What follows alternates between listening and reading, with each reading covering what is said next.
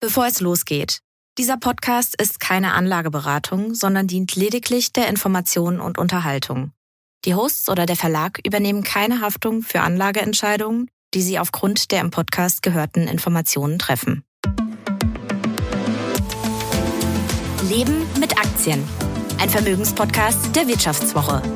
Mit Christian Wieröhl und Horst von Butler. Hallo und herzlich willkommen zu einer neuen Folge von Leben mit Aktien, dem Vermögenspodcast der Wirtschaftswoche. Ich bin Horst von Butler. Und ich bin Christian Veröhl. Ja, und wir melden uns zurück. Beide wieder live in Berlin. Ich muss mich ein bisschen entschuldigen. Meine Stimme ist leicht angeschlagen. Mich beschäftigt noch so eine berühmte abklingende Erkältung. Und ich war am Wochenende, muss ich gestehen, auf einem 50. Geburtstag. Nicht zum ersten Mal in diesem Jahr. Das geht jetzt so los in meinem Freundeskreis. Und diese 50. Geburtstage sind ja irgendwie ganz anders als die 40. Geburtstage. Auch anders übrigens als die 50. unserer Eltern. Da war man, traf man sich ja irgendwie zum Abendessen irgendwie nochmal mit Schlips. Hier wurde ordentlich gefeiert.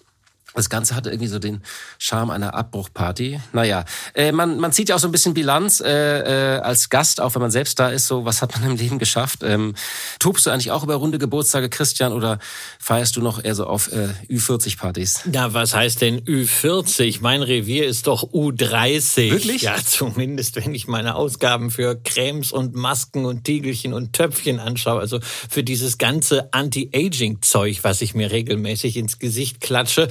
Aber naja, 19 ähm, Prozent. Man sieht es aber, du siehst toll Ach, aus. Ich danke dir, you made my day. Ja, und das bei diesem Regen draußen. Jetzt scheint die Sonne aus meinem Herz.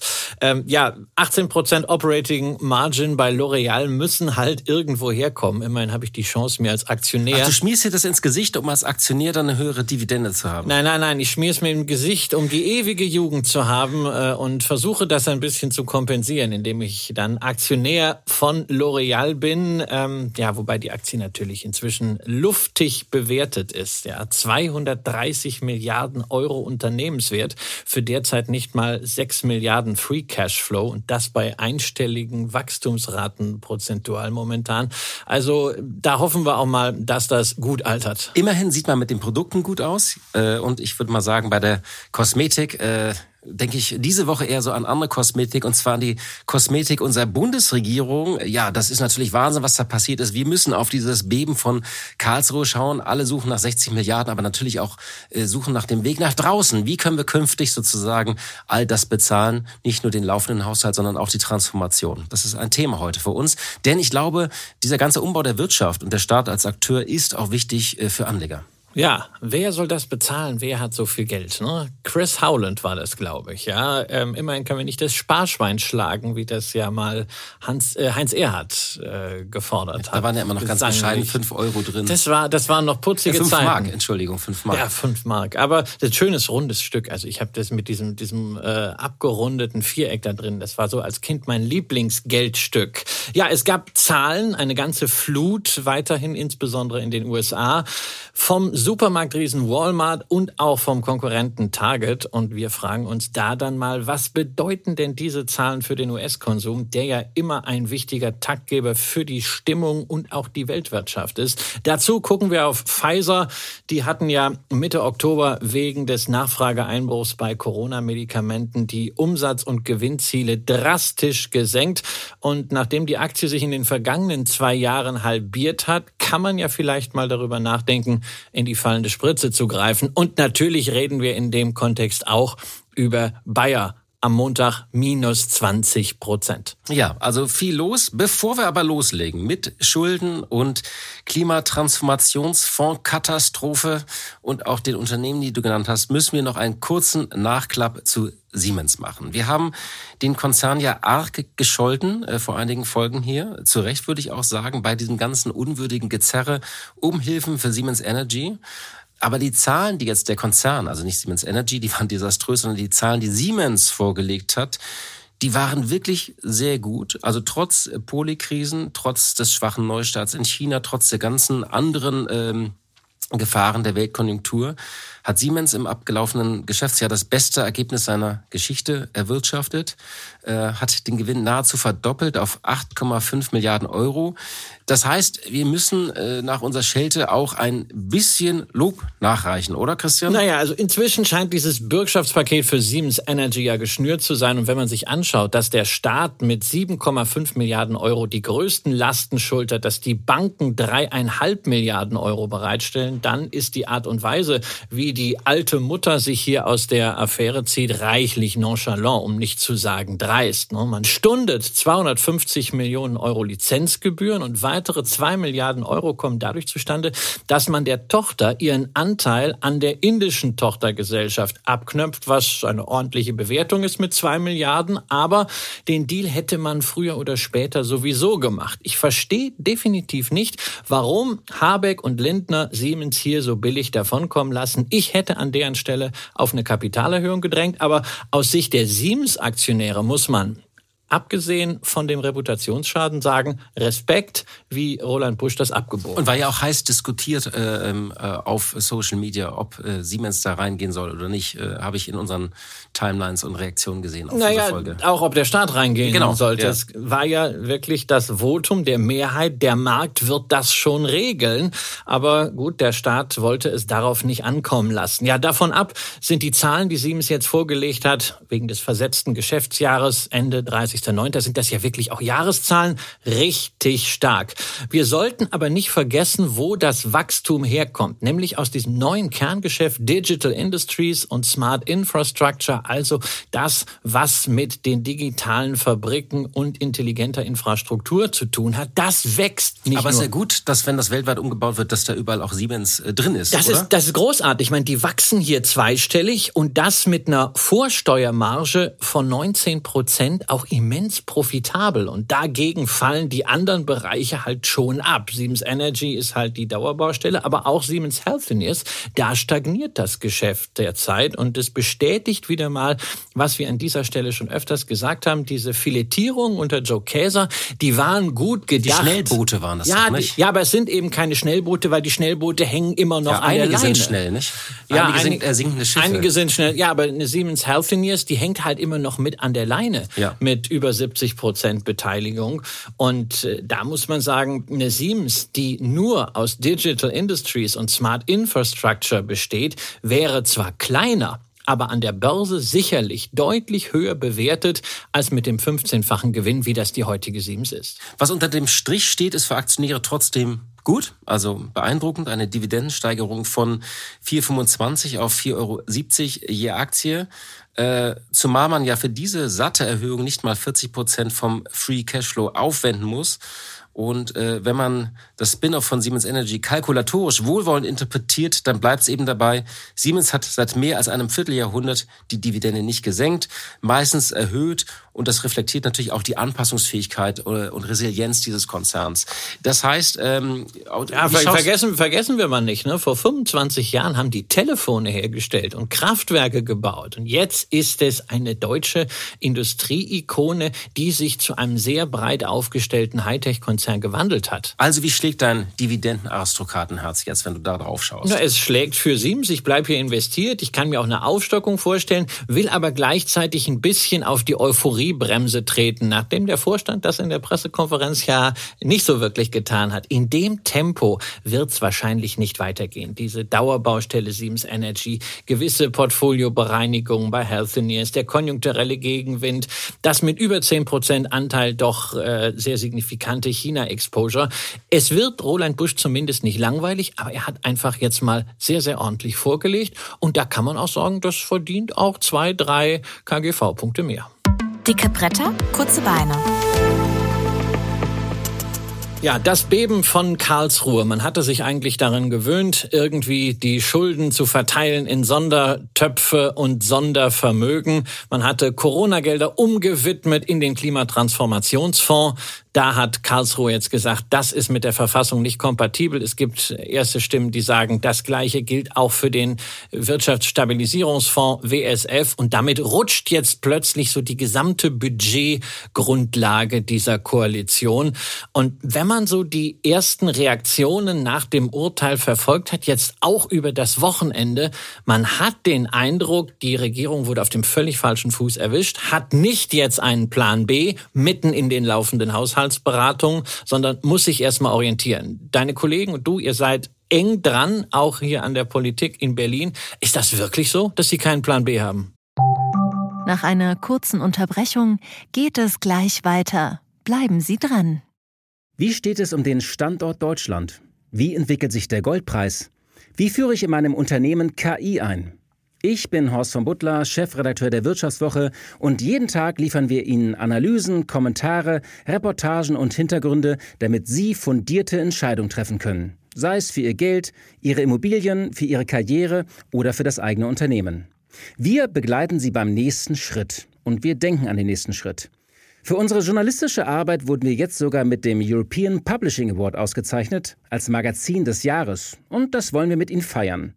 Auf vivo.de slash ausgezeichnet können Sie jetzt drei Monate lang die Vivo zum halben Preis lesen. Also da würde ich ja zuschlagen. Ich freue mich auf Sie. Nein, es gibt keinen Plan B und das ist ja das Dramatische. Sie haben nicht damit gerechnet und man muss auch wirklich sagen, eine solche Klatsche hat es noch nicht gegeben. Ähm, sie wurden völlig auf dem falschen Fuß erwischt und deswegen ist, herrscht hier auch Panik. Es wird gerätselt und gerechnet. Alle lecken sich so ein bisschen die Wunden. Äh, die Kollegen haben es ganz schön zusammengefasst. Äh, es wäre, äh, als habe in Berlin-Mitte ein Meteorit eingeschlagen und noch weiß keiner, wie der Schaden behoben werden kann. Gäbe es ein technisches Hilfswerk für die Politik. Es müsste jetzt im Regierungsviertel zum Rettungseinsatz anrücken. Und wir müssen jetzt natürlich mal wirklich darauf schauen. Äh, der Düsseldorfer Ökonom Jens Südekum hat gesagt, es sei ein super GAU. Er hatte für diese Milliardenverschiebung der Haushalte auch geworben. Veronika Grimm hat gesagt, die gute Nachricht ist, die Fiskalregeln können nicht beliebig kreativ umgegangen werden. Da hat sie, glaube ich, recht. Äh, äh ja, auch die Stärke des Bundesverfassungsgerichts, das ja, wirklich hier zeigt, es ist eine unabhängige Instanz. Genau. Und das ist für die Demokratie und für die Gewaltenteilung jetzt zuerst mal eine richtig gute Nachricht. Genau, und das Mitglied des Sachverständigenrates hat noch gesagt, äh, man wird nicht drum herum kommen, das Urteil als Wendepunkt zu akzeptieren, zu priorisieren und Klimapolitik neu zu denken. So. Aber naja, nicht nur Klimapolitik, sondern es geht ja auch weiter. Es ist grundsätzlich mal ein Riegel vorgeschoben worden davor, dass man Schattenhaushalte führt, sondern es gibt einen Haushalt und in den gehört es eben rein. Und dieser Haushalt hat sich halt an die Schuldenbremse zu halten, die man irgendwann mal ins Gesetz genau. geschrieben hat. Sie bezog sich auf die Klimapolitik, weil in diesem KTF fehlen jetzt tatsächlich, also wenn man da auf 2024 äh, blickt, was da drin stand, 19 Milliarden äh, für die Gebäudesanierung, also etwa Wärmepumpen waren vorgesehen, 13 Milliarden für die Kostenübernahme der EEG-Umlage, 4 Milliarden für Chipfabriken und Wasserstoffprojekte. Zusammengenommen sollten im kommenden Jahr allein Vorhaben für rund 58 Milliarden aus dem KTF bezahlt werden. Bis auf diese ersten beiden Posten, die ich genannt habe, ist alles vorerst gestoppt. Und ich glaube, ähm, das trifft das, ja dann auch dieses sagenumwobene Intel-Chipwerk in Magdeburg, ja, wo sich die, wo sich die Frage stellt, wie kommt man da raus? Ich meine, man hat ja auch Zusagen gemacht. Ja, genau. Und alle fragen sich das natürlich. Es gibt auch im Northvolt in Heide gab es äh, die, die Batteriefabrik gab es einige Fragen. Auch ähm, Infineon und TSMC haben ja Zusagen bekommen. Das ist jetzt nicht alles Makulatur. Ich glaube, was wichtig ist und in Berlin wird es ja diese Woche diskutiert. Einige sagen, wir müssen jetzt die Steuern erhöhen. Kennst du ja das alte Mantra, die Reichen sollen jetzt zahlen. Andere sagen, nee, wir müssen jetzt mal wirklich die Ausgaben kürzen. Äh, andere sagen, ähm, ja, man muss die Schuldenbremse reformieren. Darauf sollten wir uns, glaube ich, gleich konzentrieren. Das Interessante ist, dass der Haushaltsausschuss, der hat ja, der tagt ja auch gerade hat am Freitag. Also, äh, wenn man sich das gelesen, äh, gelesen hat, was die so beschlossen haben, irgendwie BAföG wird aufgestockt, die Mittel für humanitäre Hilfe im Ausland, Mittel für Integrationskurse und Beratungsleisten für Zuwanderung auch rauf, Elterngeldkürzungen gestreckt, äh, die Senkung der Stromsteuer für das produzierende Gewerbe wird teurer als gedacht. Also sparen, dass es quietscht, sieht anders aus, muss ich sagen. Es ist noch eher so, das Füllhorn wird noch mal weiter ausgekippt. Immerhin der Kapitalstock für die gesetzliche Rente soll doch erhöht werden auf 22 Milliarden Euro. Drei Punkte jetzt mal von mir. Ich finde, diese Klarheit und Transparenz ist elementar. Wir brauchen wirklich, äh, wir müssen als, als Wählerinnen und Wähler, aber auch als Steuerzahler sehen, was wird ausgegeben. Und wenn es Notlagen gibt, muss man sie klar definieren und dann diese Mittel auch klar widmen. Für, für die Investition dennoch, zweitens, ist das tatsächlich, also generell für Investitionen in diesem Land, ist es tatsächlich äh, eine eine schlechte Nachricht, weil wir haben jetzt eine große Phase der Unsicherheit. Die Wirtschaft braucht immer Planbarkeit und hasst Unsicherheit auch zu Recht. Und da gibt es jetzt so viele Fragen und Fragezeichen. Und bei aller Kritik muss man auch sagen, ähm, viele dieser Investitionen, über die wir gesprochen haben, brauchen eben staatliche Förderung und Flankierung. Wir haben geredet, was China macht, wir haben geredet, was USA macht. Europa und Deutschland ist ja nicht in einem luftleeren Raum. Wir können nicht sagen, hier gilt nur Ludwig Erhard, diese reine Lehre gibt es nicht mehr. Und diese Phase der Unsicherheit ist tatsächlich schädlich. Wir müssen Prioritäten setzen. Drittens, das stimmt es klingt bloß auch immer so ein bisschen wohlfall, ne? wenn man sagt, ja, wir müssen das, das Geld jetzt das effektiver hat, das, hat, das hat Herr Lindner in den letzten drei Tagen rauf und runter gebetet, ja. aber es kam eigentlich nichts Konkretes. Und wenn es darum geht, Prioritäten zu setzen, weil weniger Geld da ist, muss man halt mal schauen, wo kann man denn auch Investitionsanreize schaffen, die nichts kosten. Äh, ihr hattet ein gutes Interview in der Wirtschaftswoche mit einem Windparkprojektierer, der diese Genehmigungsverfahren äh, aufgebracht hat. Es ist nicht so, dass kein Geld für Windkraft da wäre, sondern sondern es, äh, es stockt einfach in der Umsetzung, weil immer Einsprüche möglich sind. Und der brachte dieses Wort von der Genehmigungsfiktion ins Spiel, nämlich auch ein schöner Begriff, wenn nicht? kein Widerspruch da ist nach Ablauf einer gewissen Zeit, dann ist ein Projekt genehmigt. Das kostet kein Geld, das verschlankt die Verwaltung äh, und über solche Maßnahmen wird meiner Ansicht nach viel zu wenig diskutiert. Es geht immer nur darum, wo können wir als nächstes Kohle rauskloppen und das ist natürlich auch ein Lobbyspiel hier in Berlin. Einige äh, in der SPD und auch bei den Grünen wollen jetzt ja gerne eine neue Notlage ausrufen, sozusagen ein bisschen ex post und prophylaktisch nach dem Motto, wir haben ja immer noch eine Notlage. Ich finde das äh, bedenklich. Äh, ja, ist es auch, ist die, die Frage ist auch, ist es realistisch? Ist es, äh, genau, meine, Herr, Herr Lindner hat ja ähm, nicht allzu viel inhaltliche Substanz geliefert, seit er Finanzminister ist, aber es war ja immer das Thema, ähm, Schuldenbremse muss jetzt wieder eingehalten werden. Wenn er jetzt da mit seiner Partei einknickt und dann doch, der Bundestag muss ja mit absoluter der Mehrheit diese Notlage feststellen, äh, ähm, da zustimmt, ja, ich meine, dann ist die FDP komplett erledigt. Aber wir müssen einmal kurz über die Schuldenbremse zumindest reden. Ähm, über die wird jetzt ja diskutiert und da gibt es jemanden, zum Beispiel Michael Hüter, jetzt nicht gerade verdächtig, Direktor des Instituts der deutschen Wirtschaft, gilt ja so ein bisschen als Arbeitgeber nah. Der hat ja schon vor dem Urteil gesagt, die Schuldenbremse darf keine Wachstumsbremse sein und der Investitionsstau in Deutschland wird immer größer. Würde ich erstmal sagen, richtige Feststellung. Und jetzt hat er gesagt, na ja, ähm, die, eine Diskussion über diese Zukunft oder Reform der Schuldenbremse ist eigentlich unvermeidbar. Zitat, die Regelung stamme aus einer Zeit, in der Deutschland ein normales Wirtschaftswachstum verzeichnet habe und damit genügend finanzieller Spielraum für Investitionen geblieben sei. Und jetzt Zitat, die Politik kann sich nicht mehr mit Spielereien vor der Aufgabe drücken, die Schuldenbremse an die heutigen Erfordernisse anzupassen. Sie ist aus der Zeit gefallen. Die Transformation zur Klimaneutralität erfordert andere Lösungen aus Gründen der Effizienz und der Generationengerechtigkeit. Und die machen dann einige Vorschläge. Man könnte zum Beispiel äh, Sie haben vorgerechnet, auch wenn man sie anhebt von 0,35 Prozent auf 1,5 Prozent vom BIP, also diese, würde die Schuldenquote äh, eigentlich äh, äh, deutlich sinken in den kommenden Jahren. Und das würde eine zusätzliche Verschuldung von 50 Milliarden erlauben, ohne die Tragfähigkeit der Staatsfinanzen zu gefährden. Sie schlagen auch eine Investitionsklausel vor, die Ausnahmen für bestimmte Ausgaben macht. Und sie sagen, man könnte auch das Zinsniveau bei der Nettokreditaufnahme künftig berücksichtigen, indem man so eine Zinssteuerquote als Frühindikator einführt. Wie schaust du auf diese Reformvorschläge? Müssen wir darüber diskutieren oder sagst du, nee, äh, da, das sollten wir nicht anpacken. Und äh, dann kommen nur die ganzen Politiker wieder mit ihren Quatschideen und wollen Geld ausgeben. Ja, wir müssen äh, natürlich darüber reden, nur man sollten uns klar machen, das ist nichts, was jetzt schnell auf den Weg äh, zu bringen ist. Das, ja. ist eine, das ist eine Grundgesetzänderung. Da muss man die Union einbinden. Das ist de facto das Ende der Ampelkoalition, weil in einem so entscheidenden Thema, um einen äh, verfassungsgemäßen Haushalt aufstellen zu können, brauchst du die größte Oppositionspartei. Ähm, ich finde es inhaltlich absolut richtig, darüber zu sprechen. Man hätte es viel früher tun müssen, auch in besseren Zeiten darüber sprechen müssen. Aber wenn ich jetzt dann schon lese, Ausnahmen für bestimmte Ausgaben, ne, da geht's dann drum. Was sind das dann äh, für Ausgaben? Was sind es wirklich für Investitionen? Da steckt der Teufel im Detail, nicht, dass dann doch wieder äh, Transferleistungen am Ende als Zukunftsinvestitionen gelabelt werden. Also das ist ein sehr, sehr dickes Brett, was zu bohren ist.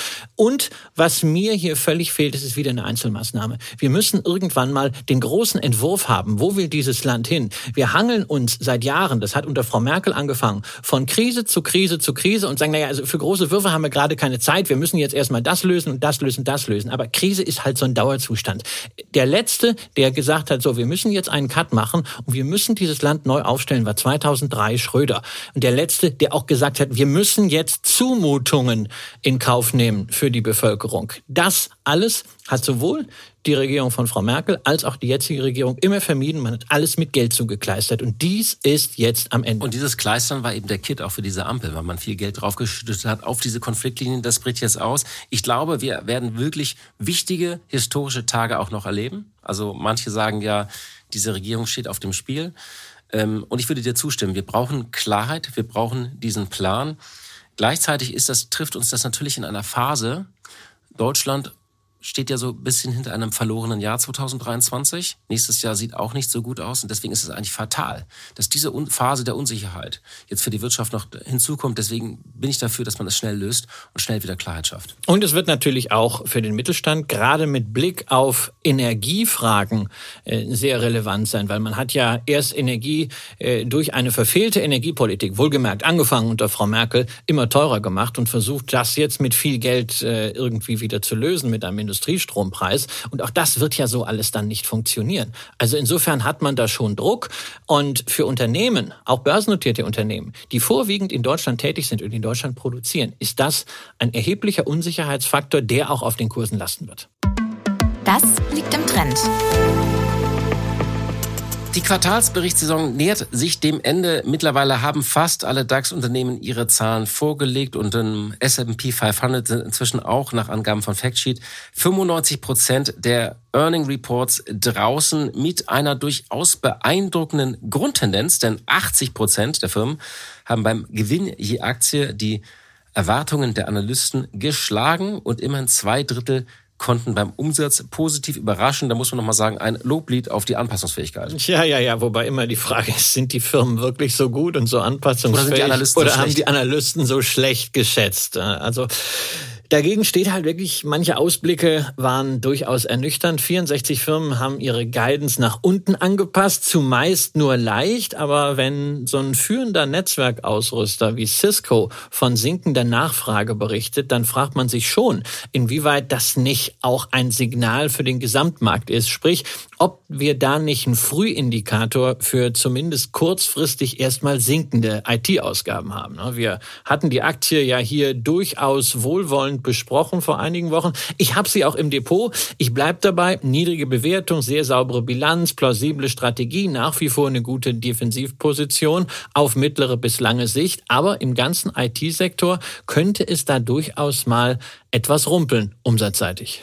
Wir können jetzt natürlich nicht jedes Unternehmen und jede Zuckung in diesem Quartal nochmal aufgreifen und durchdeklinieren. Deswegen haben wir uns einige Werte rausgegriffen, wo wir glauben, dass die sind immer ein äh, guter Indikator äh, für die amerikanische Wirtschaft. Und deswegen schauen wir auf äh, Walmart und äh, Target, wir haben es ja eingangs gesagt, denn ähm, äh, der US-Konsument ist ja ein sehr wichtiger Akteur, äh, nicht nur in den USA, sondern auch für die Weltwirtschaft, auch ein guter Indikator, wo es hingeht. Naja, und Walmart hat Zahlen vorgelegt ähm, äh, und äh, da ja, ging erstmal um acht Prozent runter, erstmal ein bisschen Rabatt. Christian, waren die Zahlen wirklich so schlecht? Nein, ganz und gar nicht. Im Gegenteil. Man hat den Umsatz um über fünf Prozent gesteigert. Beim Ergebnis je Aktie die Erwartungen marginal übertroffen. Und was ja gerade für ein Handelsunternehmen ziemlich wichtig ist, die Rohmarge ist im Jahresvergleich wieder leicht gestiegen. Dazu wurde auch noch die Guidance angehoben. Der Umsatz soll jetzt auch im Gesamtjahr um fünf bis fünfeinhalb Prozent wachsen. Zuvor hatte man mit vier bis viereinhalb Prozent geplant.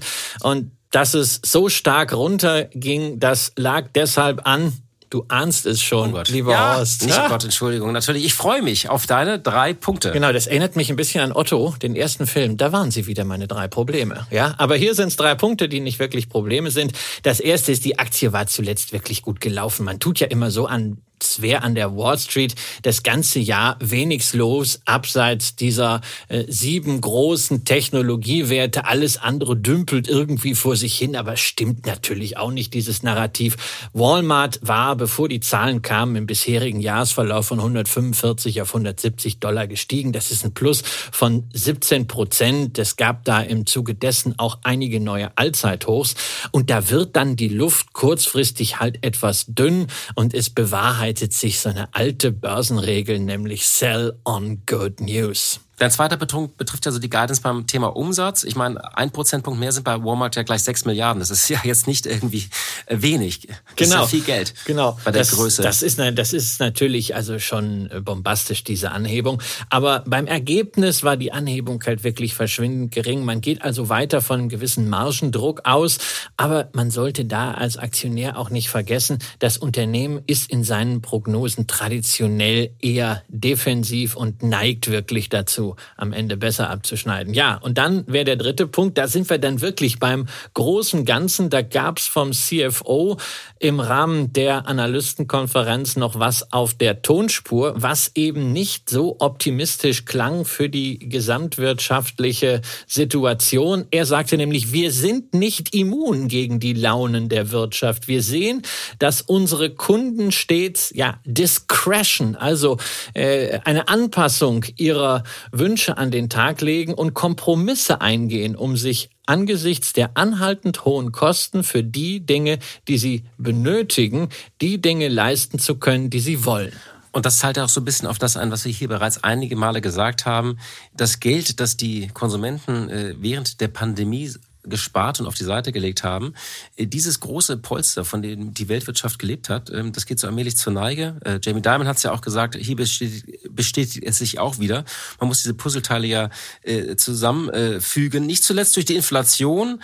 Das heißt, die Verbraucher werden wählerischer. Sie müssen mehr überlegen. Sie können nicht einfach nur sagen, ich, ich gebe das aus, was ich jetzt hier gespart hatte. Genau, und dazu kommt ja auch gerade in Amerika, wo man ja gerne auch von Kreditkartenschulden lebt, so von Kreditkarte ja, krass, zu Kreditkarte. vor sich herschieben. Ne? Ja, und das wird natürlich auch äh, immer teurer. Und da überlegt man dann schon, wenn man sich irgendetwas kauft, was man jetzt nicht unbedingt braucht, äh, wie finanziert man das, indem man zum Beispiel äh, vielleicht billigere Lebensmittel einkauft. Aber Sorgen muss man sich um Walmart trotzdem, glaube ich, keine machen, wenn man da investiert ist. Äh, vielleicht möchten auch einige da sogar Positionen jetzt aufbauen, denn die Aktie bleibt ja ein Blue Chip. Ja, nicht zuletzt guter. wegen dieser aus der Marktposition der Größe resultierenden Einkaufs- und Preismacht. Ja. Und solche Unternehmen, die sind selten wirklich richtig günstig in normalen Marktphasen zu haben.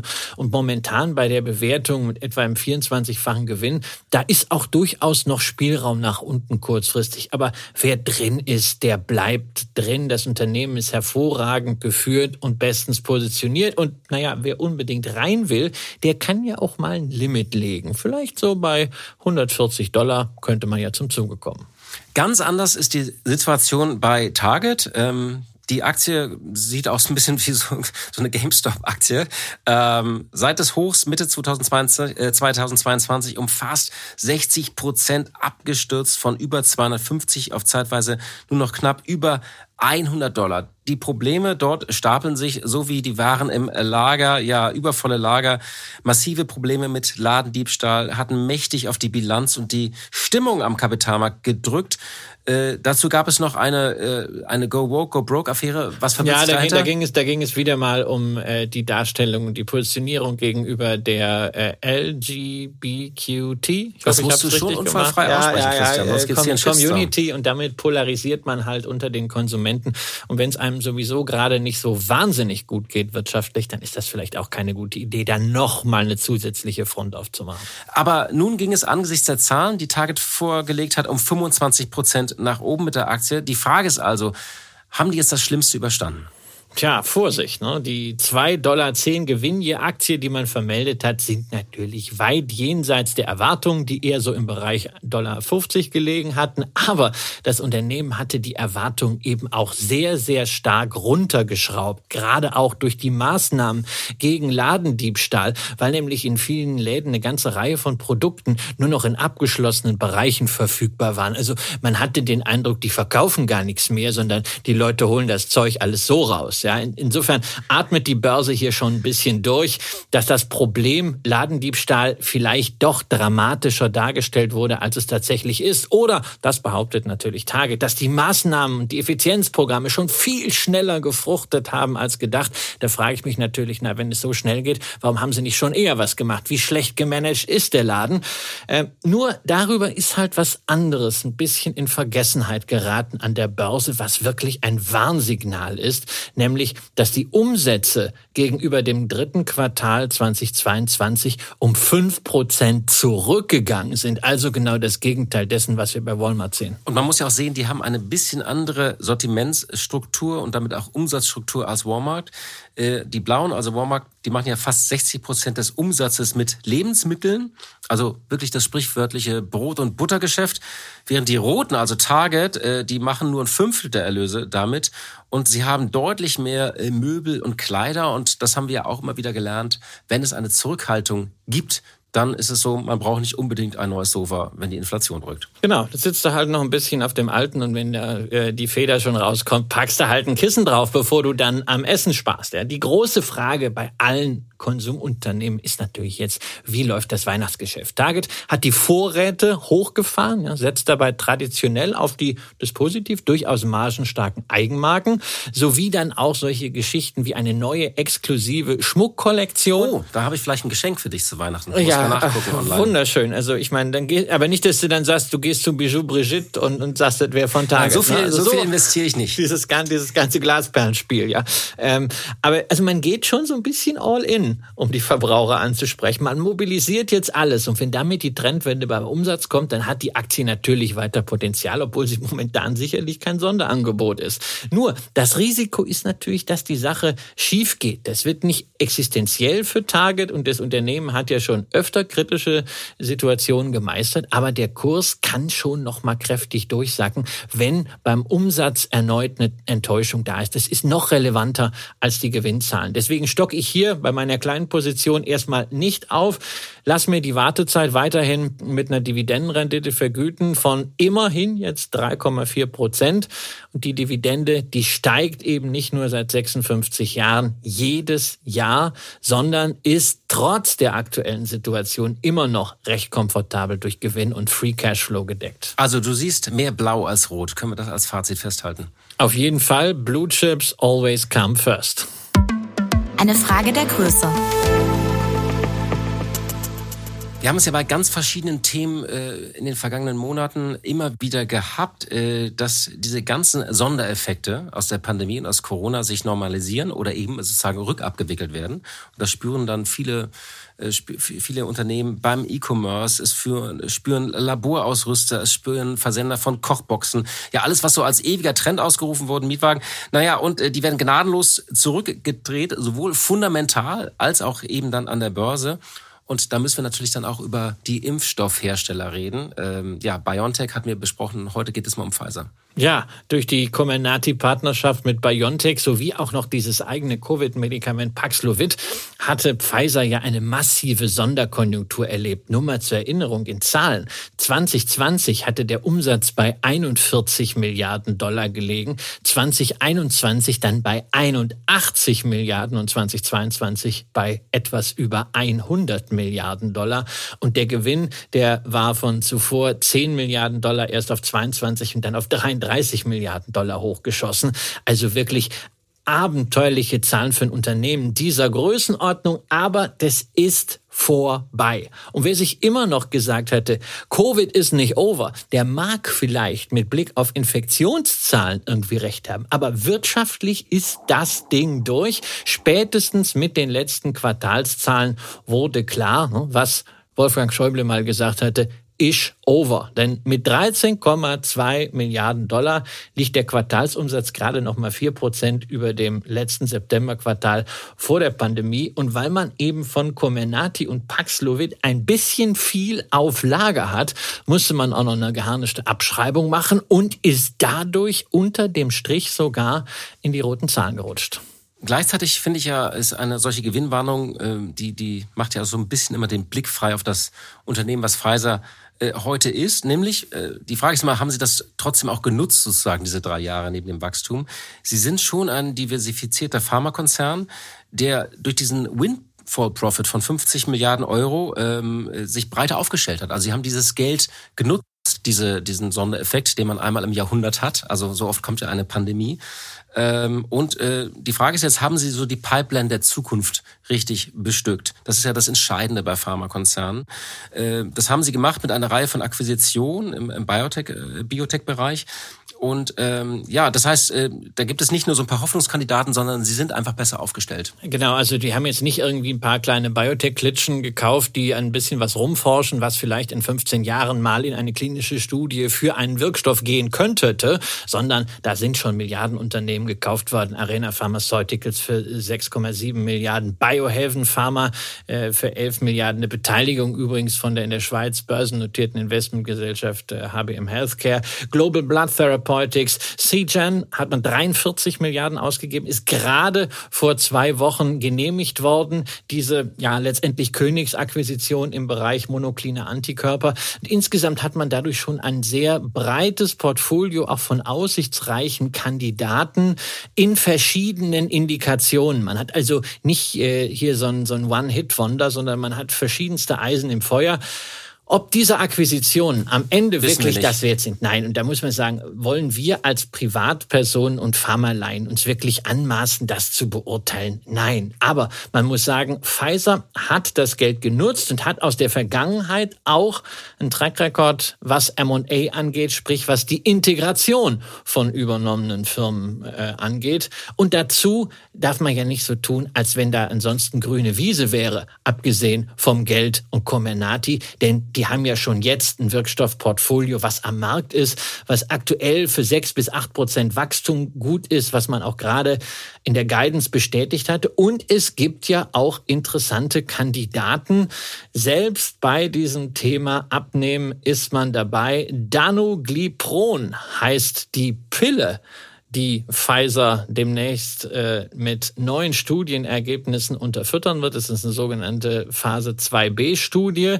Pille ist natürlich immer besser. Kann man, als, ist besser als, Spritz, als Spritze. Als Spritze Kann man sich ja. mal eben so einwerfen. Genau. Das Wenn man ist so schön. eine Tüte Chips gefunden Tüte hat. Chips, Pille hinterher, zack, neutralisiert. Herrlich. Das ist Ach, ein, ein ich Traum. freue mich auf die Zukunft. Gucken, ja, ja. Das ist, das ist, es gibt auch gute Nachrichten, lieber Horst, ja. Ähm, aber äh, ich will jetzt nicht darüber reden, ob das jetzt kurzfristig Novo Nordisk und Ida Lilly den Rang ablaufen kann. Das sehe ich nicht. Aber es zeigt einfach mal exemplarisch, Pfizer hat eine Basis und eine Pipeline, die es auf jeden Fall mit Roche oder Novartis aufnehmen kann.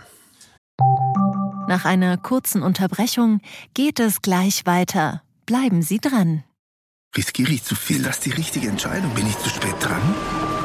Machen Sie Clarity AI zur Grundlage Ihrer Anlagenentscheidungen. Verwalten Sie Ihr Portfolio für nachhaltiges Wachstum unter Einhaltung von EU-Taxonomie, Offenlegungsverordnung oder BVI-Kriterien mit der ultimativen Mischung aus leistungsstarker KI und Branchen-Know-how. Reduzieren Sie Risiken und erreichen Sie Ihre Ziele auf der Grundlage von transparenten Fakten, nicht von Meinungen. Clarity AI mit Technologie zu besseren menschlichen Entscheidungen. Besuchen Sie clarity.ai und starten Sie noch heute. Das heißt, aus genau dem Grund könnte man jetzt mal äh, überlegen, wo dieser ganze Covid-Hype vorbei ist, ähm, in diese berühmte fallende Spritze, du hast die schöne Metapher eingeführt, ob man da äh, greift. Also ist das jetzt so die Frage, ähm, ist das jetzt der Zeitpunkt, wo man sagt, ähm, da ist jetzt die Luft raus, die sind gut aufgestellt, wir gucken uns die Aktie an und man kann jetzt investieren? Ja, also es ist für mich jetzt sicherlich kein High-Conviction-Play, so, das ist die Aktie, die man haben muss, heute billig, morgen teuer, absolut nicht, aber das ist ohnehin nicht mein Ding, aber als ein Element in einem Pharma-Portfolio rückt eine Pfizer jetzt wieder auf die Agenda, vielleicht auch für diejenigen, die mal ein bisschen Gewinn bei einer Novo Nordisk mitnehmen wollen, nach einer Verfünffachung, Versechsfachung oder so und im selben Sektor wieder anlegen wollen. Auch dazu ganz kurz drei Anmerkungen. Erstens, also die Frage nach dem KGV ist in solchen Umbruchssituationen immer sehr, sehr schwierig. Ähm, es gibt eine Guidance äh, und es gibt auch eine sehr breite Spannweite dessen, was Analysten sagen. Für 2024 stehen da bei den pessimistischen Schätzungen 2,78 Dollar. Die Optimisten gehen von 3,42 Dollar aus. Das ist sehr ordentlich für ein Pharmaunternehmen von der Spannweite. Aber selbst wenn man nur das untere Ende erreicht, wäre das bei Kursen um 30 Dollar auf jeden Fall keine radikale Überbewertung oder Luftbewertung mal. Ob es billig ist, sieht man ex post. Und wie sieht es äh, bei den Schulden aus? Das ist ja oft dein zweiter Punkt, wenn du auf Aktien schaust, weil es haben sich ja viele Unternehmen durchaus sehr stark verschuldet und müssen das auch irgendwann äh, tragen können und auch umschulden. Ja, da müssen wir gleich natürlich beim Thema Schulden und Pharma kurz über Bayer auch sprechen, aber zunächst Pfizer. Sie sind trotz der immensen Covid-Gewinne nicht schuldenfrei, aber das ist nicht schlimm. 20 Milliarden Nettoschulden sind nicht beunruhigend bei einem EBITDA, das selbst für die letzten äh, vier Quartale bei 18 Milliarden Dollar liegt. Also das ist noch alles im Rahmen der Kapitaleffizienz so gut darstellbar. Und Dividenden? Ja, Dividende gibt's 41 Cent pro Quartal. Das ist 1,64 Dollar im Jahr. Gemessen am aktuellen Kurs über 5 Prozent Rendite. Allerdings wird diese Dividende aktuell nur vom Gewinn, aber nicht vom Free Cashflow gedeckt. Das sollte sich zwar bald wieder ändern, aber das Risiko einer Kürzung kann man nicht ganz von der Hand weisen. Äh, insbesondere weil Pfizer 2008, 2009 schon mal einen Reset der Dividendenpolitik durchgeführt hat, Momentan gibt es dafür noch keine Anzeichen, keine Gerüchte. Aber ich will schon feststellen, die Dividende kann hier, anders als bei den Dividendenaristokraten Roche oder Novartis, sicherlich nicht der Ausgangspunkt für ein Investment Case sein.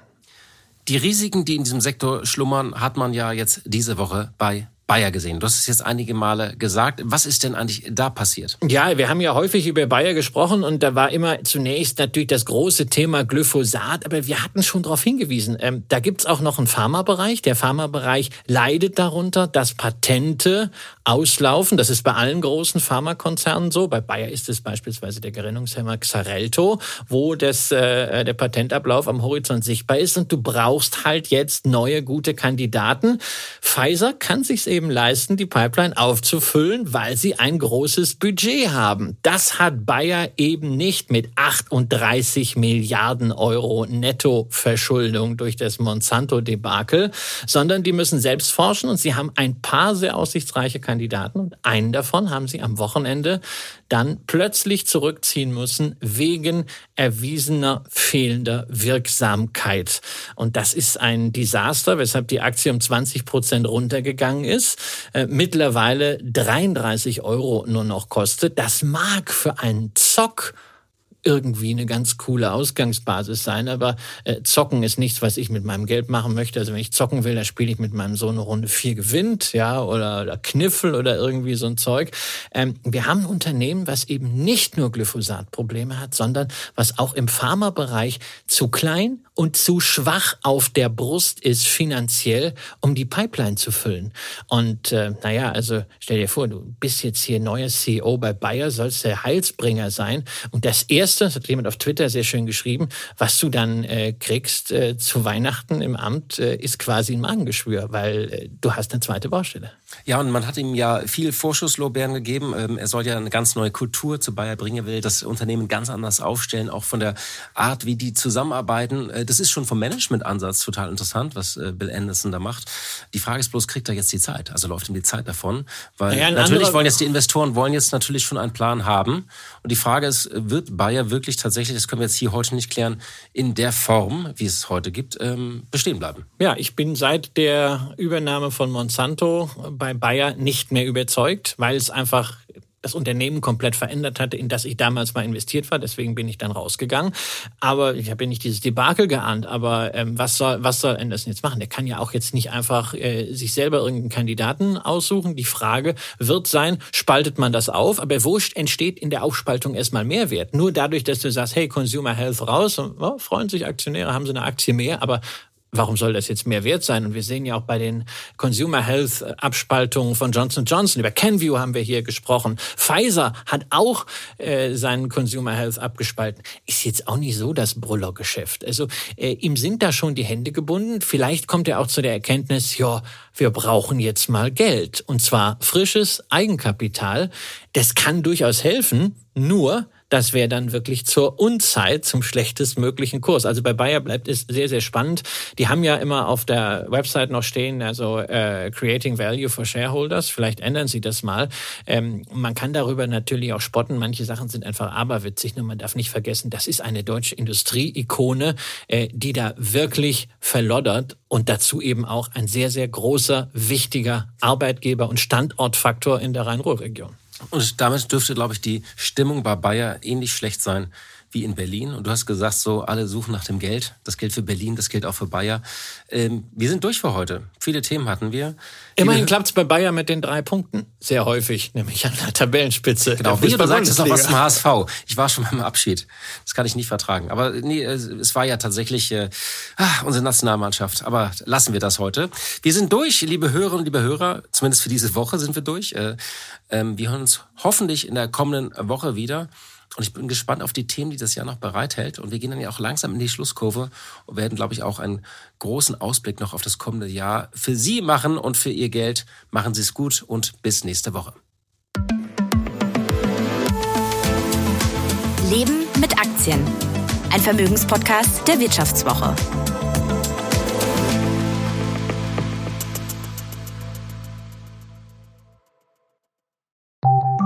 Nach einer kurzen Unterbrechung geht es gleich weiter. Bleiben Sie dran.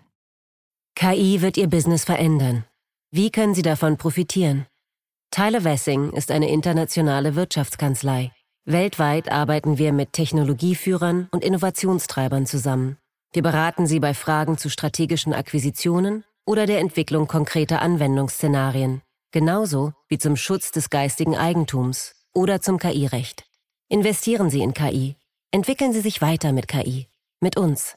Wir wissen wie. Tyler Wessing.